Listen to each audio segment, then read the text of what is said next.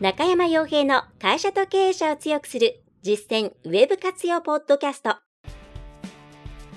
この番組では600社以上のウェブコンサル実績を持つ株式会社ラウンドナップ代表取締役の中山が会社経営者に必要な内容に絞り込んで抑えるべきウェブの話題やトピックスをビジネス目線でお伝えしています。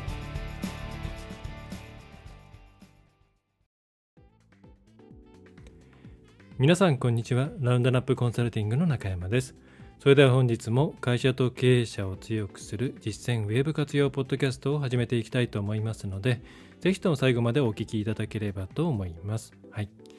今回も音声のみということでお送りしたいと思います。まあ梅雨に入りましたねということで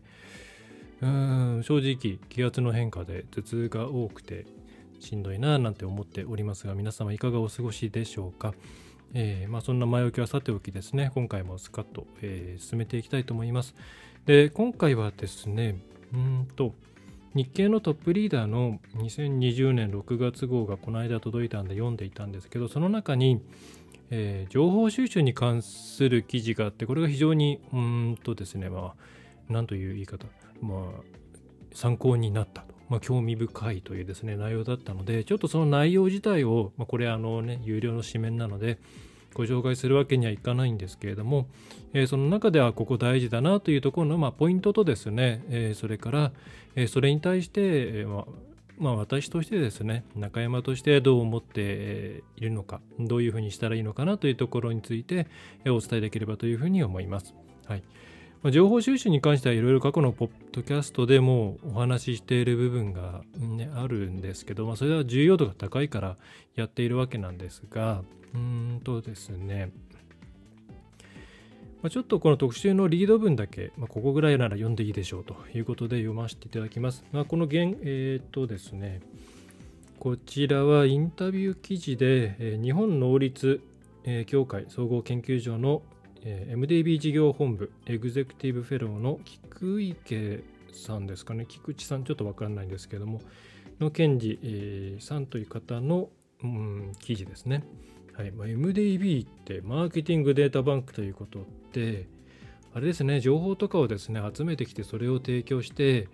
えー、経営者の方なんかを中心にこう意思決定の役に立って、えー、立たせるというやつですね。ちょっと直接そういうご商売の方に会ったことがないんで、えー、ちょっと実感がないんですけれども、まあ、なので情報収集のプロフェッショナルっていうところではないかと思います。はい。いいですね。なんか、うん、こういう人にいろいろ集めてもらえたら楽だなと思ったんです。えー、思うんですけれども、まあ、さておきですね、えー、特集のタイトルとしては、えー、成長するか衰退するか新時代におけるトップがすべき情報収集経営者としての手腕はどこで差が出るのかその一つが情報収集能力ではないか日頃から情報感度を高めさまざまな情報をもとにアクセスし経営に必要な情報を蓄積していくその上で未来図を描きそこから逆算して自社のシナリオを作り着々と準備を進めていくこれができる経営者は変化の激しい時代でもしっかり適応していける。本特集では、本特集では、中小企業経営者がすべき情報収集の考え方や手法をまとめたということです。はい。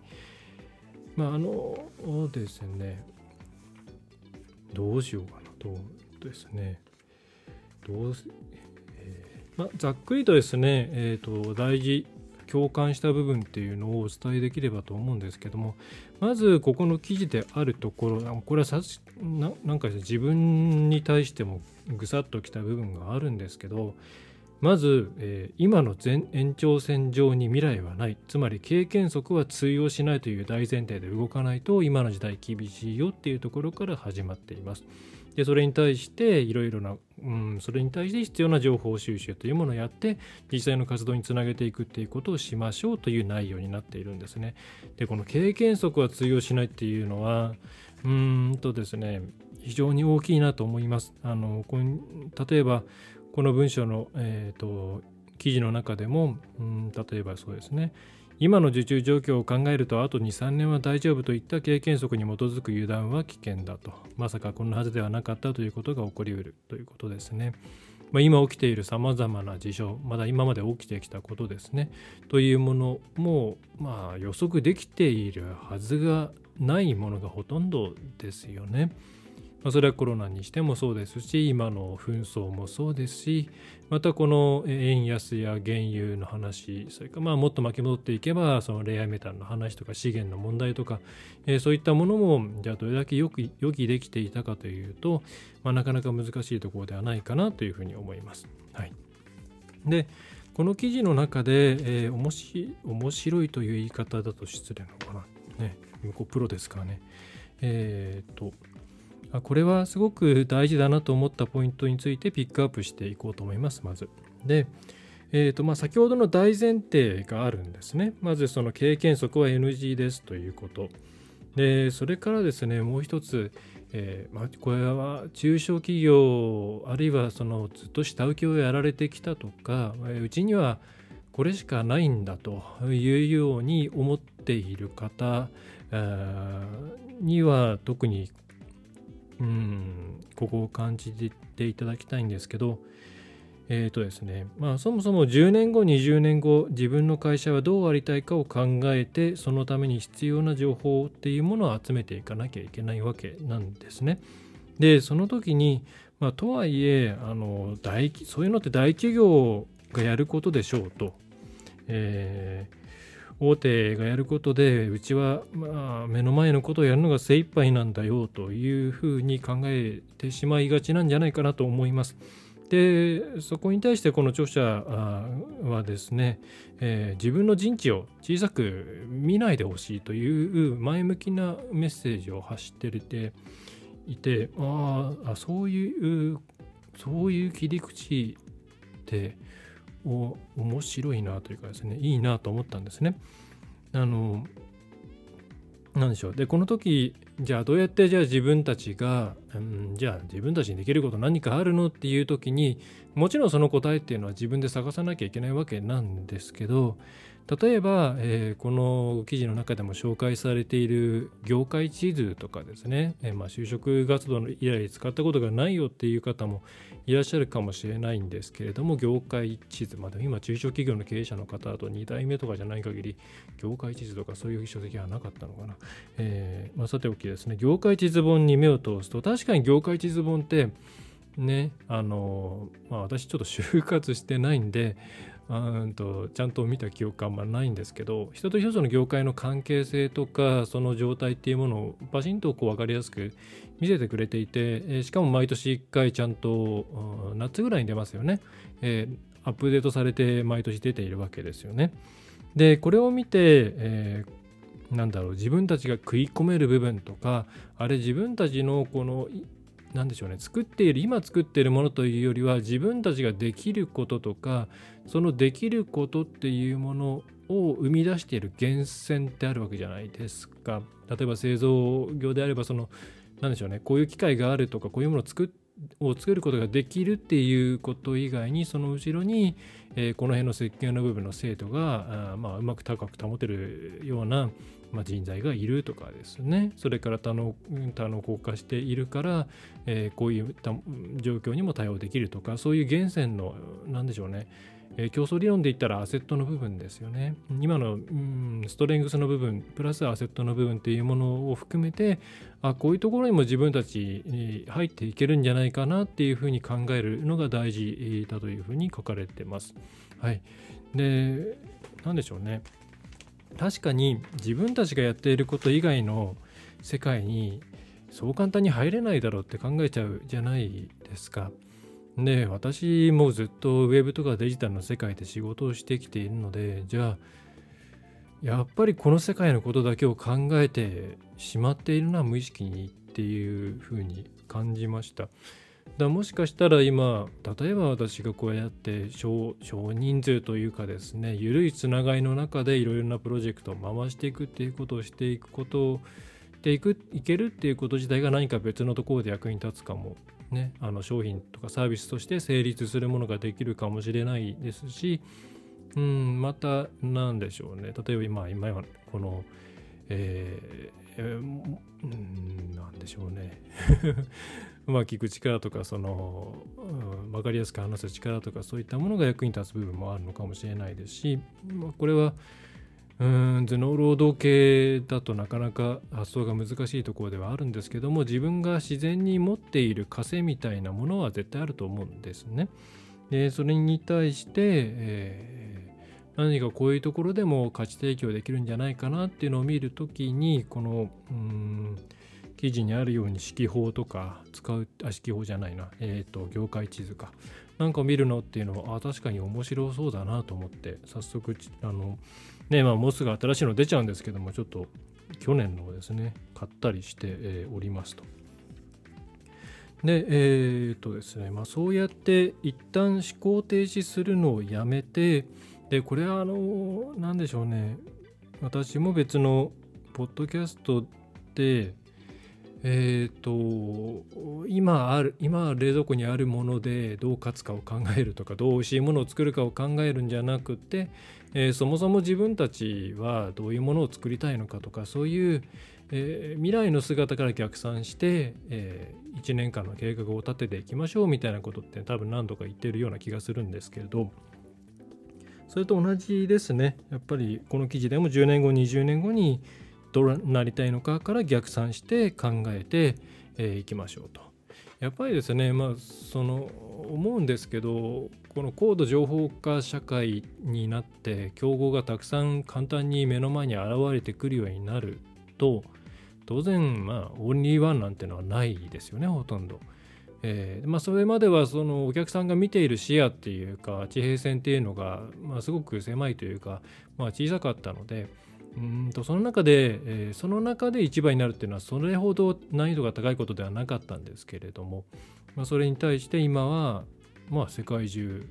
のね、えー、企業がたとえそこが自分たちにサービス提供をしてくれるようなところでもなくても例えば規模感とか予算とかあとは証券が違うとかそういったものであってもそれでも比べられてはしまうんですよね。で比べられてしまえばやっぱりナンバーワンとかそういう感じではないし、えそれを打ち出すこともできないですよねと。なのでなんか今あるもので勝とうっていうのがまあしんどくなっているっていうのはやっぱりありますと。でそうすると、えー、じゃあ、えー、こういうふうになっていたら売れるよねとか安定して企業経営できるよねっていう姿を元にして、まあ、本来はそれを売り方、まあ、その販売とかマーケティングとかその辺りの部分だけではなくって組織組織の話とか、えー、そういったところも含めてやらなきゃいけないんでしょうけどまあ少なくともその販売とかマーケティングの部分に関しては、えー、こういうものを作れるようになってこういうふうに売れるようになっていたら大丈夫だよねっていう姿を作ってそこに対して、えー、それになれるようにいろんなことを動かしながらつどつどその時に、作れる売り上げを作っていくと、まあ、そういう形がいいですよっていうふうにうんと、まあ、私も思っていますし実際そういうコンサルをしますよね。なかなか今あるものでドカンといけるってことはないですからね。はい。で、え、まあ、その辺りとリンクしていてとても興味深いなと思ったところです。はい。だそうですね。で、じゃあまあそういう思考停止とかあるいはそれから自分たちがどういうふうになっていればいいよねっていうところを頭の中にまあ思考メタというかそういう習慣づけとかができたあるいはビジョンができたという前提で全ての情報収集は、えー、行わないとうんトレンドとか、えー、自分に都合のいい情報とかチェリーピッキングなんて言いますけれどもね、まあ、そういうものに自分自身が自分自身を振り回してしまうような状況になってしまいます。まあ、これはあの何でしょうねえー、ご経験のある方もいるかもしれませんし今現在そうやって、えー、るつぼに入ってしまっている方もいるかもしれません。うん、でじゃあまあそういう、うん、バイアス的なものが取れたという前提で情報収集どうしたらいいのかっていうとうんとですね、えー、ちょっと具体的に読み上げて忘れいいかなこれが。まざっくりというとこの、えー、記事のですね菊池、えー、さんの3つの鉄則っていうのは、まあ、ざっくりまとめると、えー、ちゃんと習慣化するのが1つでもう1つはちゃんと言語化する文字にするっていうのが1つ。で3つは、えー、よなんでしょうね。すぐ見返せるように、えー、一つの場所で管理するっていうことが一つ、まあ、この3つ、まあ、実際はもうちょっと詳細に書いてあるんですけれどもそれはですね見たいという方は日経のトップリーダーの2022年6月号を見ていただければと思います。はい。えー、ということが書いてあります。まあ、全く同意でですね、えー、実際私、まあ、習慣に関して言うともうこの業界に入って最初にあのやったのは、まあ、ブログを立ち上げることだったんですけどうんまあ、その前に全然趣味のブログとかもやっていたんですが私の場合ブログって何のためにやっていたのっていうとうんとですね高邁な目的があったわけではなくて自分が集めた情報とか、えー、得られたものを、まあ、メモとしてあげるんだけれどもその時に本当に自分用のメモとして書いてしまうとあんまり気づきがないなって思ったんですね。でじゃあどうしようって思った時にじゃあ誰かにちゃんと分かりやすく説明するにはどうしたらいいかっていうところまで考えると結構幅が出てくるなと。で当時もうほんと2004年ぐらいから多分ウェブマーケティングの、まあ、海外情報中心のですね、まあ、結果的に SEO とかの情報が多くなったんですがブログをやり始めたんですけれども、まあ、当時そういうブログが全然、まあ、んまりゼロではないんですけどもなかった関係で、まあ、一緒にそれで何でしょうね、えー、いろんな潜在顧客を作ることができたっていうのもあったんですがあんまりそこは当時は気にしてなくって、えー、やっぱり第三者の目、えー、というものを誰かに説明するとかそういうことを前提として文章にして整理して、え、ブログ上に公開するっていうプロセスを踏むとこれ結構得られるものが全然違うなって思ってやってたんですね。うん、なので、えー、この文章化っていうのはあの記事の方ではローカルで誰にも見えない形、まあ、この方の商売として見せられないっていうのはあると思うんですけど、まあ、私も、まあ、あんまりブログ書いていないので時間の関係で、えー、何もかも文章化してるわけではないです。まあ、一部は LINE の公式アカウントで、えー、ほぼ日刊で出しているトピックスで書いたりしていますけれどもあと Twitter でバンって書いたりしていますけれども、えー、ほとんどのものはですね、私の場合、今 iCloud のメモ帳ですね、それにバーって書いてしまうことが多いですね。まあ、iPhone でも見れますし、パソコンでも見れますし、結構いろんなものペタペタ貼れるんで、えー、重宝しているんですが、まあ、それ以外だと、前は Google Keep を使ってたんですけど、あんまりちょっとアプリの使い勝手が良くないんで、今使って、あの、今はですね、雑多なメモを貼り付けるのに使ってますね。まあ、なんでかっていうとあのパソコンを再起動するときにあのいちいち保存しますかって聞かれるのがすごい嫌なのでそういうあの勝手に保存されるやつを使ってるだけです。はいえー、と余談でしたけれども、えー、そうやって、えー、文書化した方がいいです。で外向きにちょっとねっていう方は、うん、例えば社内だったら社内向けに出す、えー、まああるいはまあ自分がだけが見れるようにして出すただやっぱり誰かに見てもらった方がいいと思います。これから外向きに情報を発信できるかどうかっていうのは全ての職種において重要なスキルになってきますのでまあ最初は違反されんじゃないかなこんなこと書いたらなんかこう違う目で見られるんじゃないかなとか不安あるかもしれないんですけど得られるものの方が多いと私は思うのでまあ個人特定されるのがちょっとねということであれば別にペンネームとかでですねノートとかで書いてもいいわけですから、えー、そういうふうにしたらどうかなと思います。はいであと、えー、さっきの3つ目ですねあの1箇所で管理するっていうのは、まあ、私さっき私は iCloud のメモを使ってますっていう話しましたけど、まあ、何でもいいと思います。えー、この記事の中でも Google Keep とか、えー、昔から使われているあれですね、えっ、ー、と、エヴァーノートとか、えそういったものが紹介されています。はい。あの後で見ると全然違うんですよね。だから私時々自分がうーん書いたメモとかじゃないな記事とかあとあの自分用にポッドキャスト文字起こししたりしているんですけどそれってあの何でしょうね。自分がこの例えばポッドキャスト始めてもう10年近いかな？えー、もっと？そんな経ってないかな？えっ、ー、と昔と今とでなんか変わっているなぁと。じゃあなんで変わったんだろうとか思うとですねうん何でしょうね。失ったもの得たものみたいなのが見えてきますし、えー、2013年に始めたんで、まあ、大体10年目ぐらいなんですかねこのポッドキャストは。はい。えー、それって自分が過去どう思っていたかっていうのを見ることによってて割と自分を客観視できるっていうのもありますよね。だ文章を書くっていうことと昔の自分の文章を読むっていうことで、えー、自分自身についての洞察も深められると思うので、まあ、やっぱりそういう形で文章化していくっていうのは非常に重要なんじゃないかなと思います。で、そして1個目の習慣化ですよね。えー、一番大変です。一番大変ですが、やっぱ習慣になってしまえば強いので、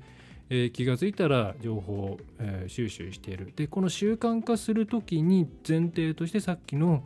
え自分たちの未来の姿を意識しながら見るっていうところとそれからうんと経験則みたいなものを、えー、そのスイッチをオフにするっていうところですね。これをもう無意識にできるようにする前提で習慣化しないと結局自分に都合のいい話とかばっかり寄ってくるんで、えー、いわゆるサイロ化ですよね。してしまうので、まあ、よろしくないんですね。まあその順序は守っていただいた方がいいと思います。